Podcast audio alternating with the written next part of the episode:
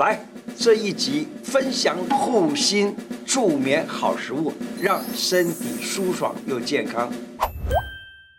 胡掌柜开讲喽！我是你的老朋友胡医师。我的影音啊，订阅的人数越来越多。这一集的影音呢，也请大家帮我分享给更多的人。失眠那一集啊，很多观众都看啊，点击量蛮大的啊，可见失眠这件事情，很多的人都会很关心。之前我们在这个肺炎那一期里头也提到过一个叫做避温香囊，也很好。那避温香囊呢，我曾经有送给了住在中国大陆的一位朋友的妈妈，结果呢，他的妈妈呃回过来给一个这个 message 说啊啊，闻了这个避温香囊以后呢，他能够很快的安静下来就睡好了。所以今天我来介绍这两道啊，四季都可以吃，百合蛋花汤啦、菊麦养生茶啦，这两个啊，可以让你的这个先生或者你的小孩喝啊。先生喝了有什么好处呢？就是因为他能够心平气和，心火不那么旺盛，于是呢，他去跟人谈事情也好，做生意也好，都能够心平气和的跟人家做。那这样子的话呢，谈判成功的机会也会比以前不心平气和要好得多。同样，小孩呢，记忆力变得更好，因为他心平气和了。百合蛋花汤啊，它可以清心安神，还可以滋滋阴养血，适合什么？像是心悸啊、失眠啊、神所谓的神经衰弱的人啊来吃啊，它能够除烦助眠，那么适合心烦气躁、睡眠不好的人。小孩呢，如果他电力很强啊，那晚上时间到了都还不想睡。还有呢，有些观众问我，晚上睡觉容易做梦。那我们可以试试看煮这一道，那他用的药跟食物就只是这几个：百合、火腿、鸡蛋、葱末，还有鸡汤。这个鸡汤就等于是高汤了啊！再加一点点盐巴，加一点点料酒。那这个处方呢，百合能够安心神，那这个鸡蛋呢，它也是因为。提供一些蛋白质，让你的胃啊能够好好的在那里消化，因此呢，所有的血液都跑到胃里头去，这个时候脑里面血液比较少了，所以你会比较好睡眠。再来一道菊麦养生茶，它能够去除心火旺盛，它就是用菊花、麦冬、炒麦芽。那么这个茶呢，只要用开水冲就可以了啊，味道不算是很难吃的，因为菊花清凉，麦冬是甜的，炒麦芽呢也是有点点温温甜甜的。菊花可以安心神，让血比较凉下来；麦冬可以凉血，而且呢对肺有润肺的作用。炒麦芽可以帮助消化。今天中午啊或晚上啊吃的东西不太好消化的，那这个炒麦芽也能够帮助消化。所以它用来代替一般的茶水来喝啊就可以了。坚持一段时间之后，可以去除心火旺盛。夏天的气跟心气相通，你假如说能够像这样子的睡眠，就不会伤到心了。那这样子还会增强体质，并且让你的啊这个心脏也能够被护养着。我们中医啊讲啊，春养生，夏养长，秋养收，冬养藏。夏天要如何能够养这个长呢？最重要的是好好的睡觉。让自己心不伤到，这就是养长了。心不伤，也就是不伤心。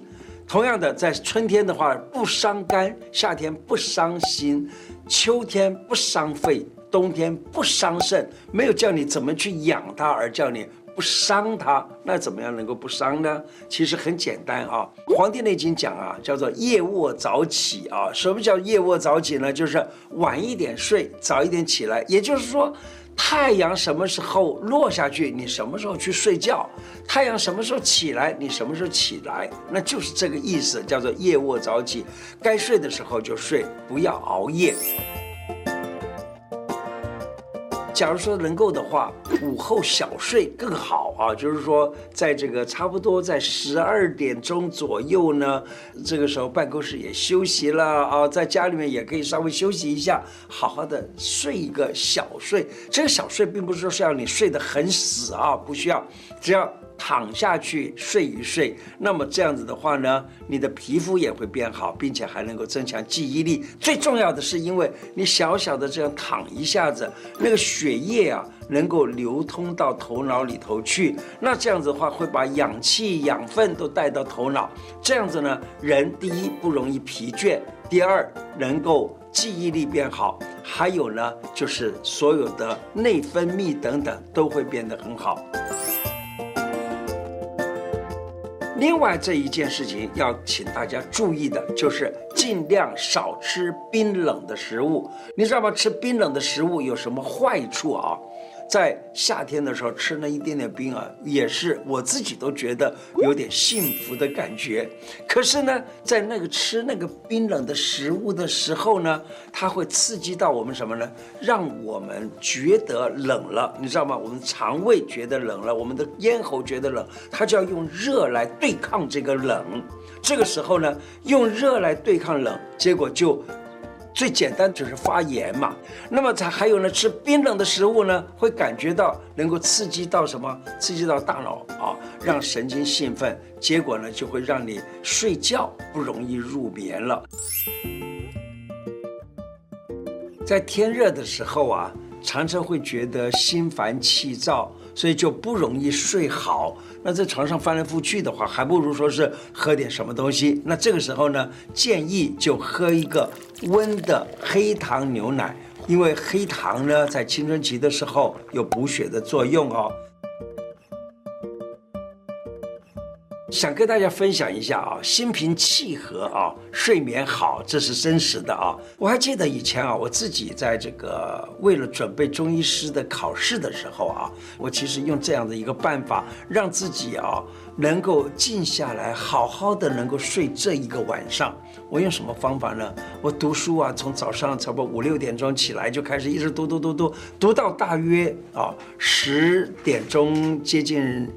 十十点半那个时候呢，我就闭着眼睛，让自己安静下来，回想今天我所读过的这些所有的内容，然后呢，这样子回想，等于说是复习了一次我今天所读过的东西，然后呢，人也就会很累了，在这很累的时候。倒下去就睡，所以我到现在为止，三十多年前为了考中医师考试的时候所背的这些内容呢，到现在几乎都还能记得，表示说这样子的方式是有用的哦。